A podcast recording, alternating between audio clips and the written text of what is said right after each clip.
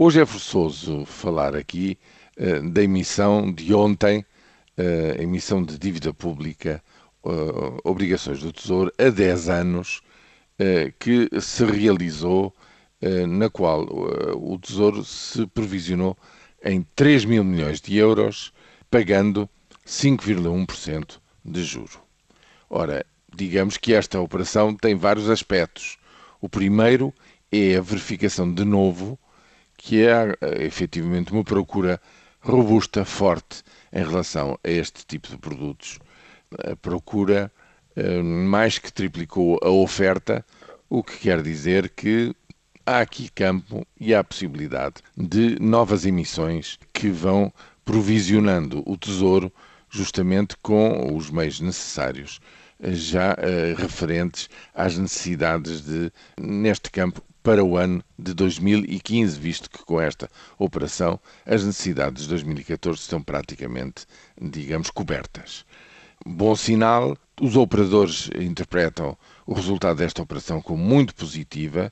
É uma operação que ainda é apoiada por um sindicato bancário. Como sabem, estes sindicatos são criados para eh, ficar com aquilo que o mercado porventura não quisesse tomar nestas emissões, coisa que não, não vem acontecendo. A procura revela-se efetivamente muito ativa e forte para este tipo de produtos, o que quer dizer que, eh, passo a passo, está a ser recriado um clima de confiança para que a República Portuguesa volte de novo a ser uh, financiada regularmente, sem qualquer apoio de futuro em termos de mercado aberto da sua dívida pública a longo prazo. Agora, 5,1% é efetivamente ainda um juro alto,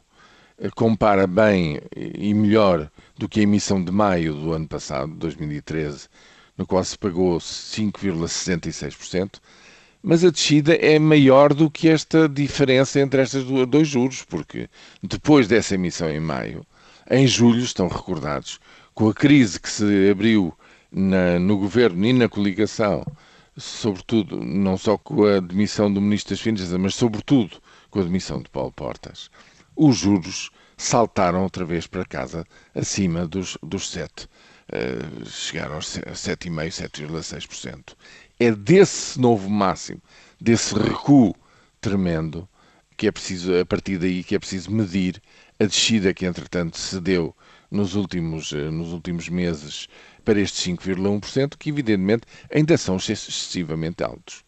É necessário que as próximas emissões, no fundo, reflitam já juros menores, que é como quem diz, confiança maior uh, dos credores em relação à República Portuguesa e a sua capacidade de honrar pontualmente todas as suas obrigações. É isso que se espera que aconteça nos próximos meses, uh, com novas emissões antes do já célebre dia 17 de maio de 2014, data de, do fim do Programa de Assistência Económica e Financeira. É isso que se espera e a emissão de ontem foi um passo necessário e uh, inevitável nessa longa caminhada que ainda a República Portuguesa tem pela frente.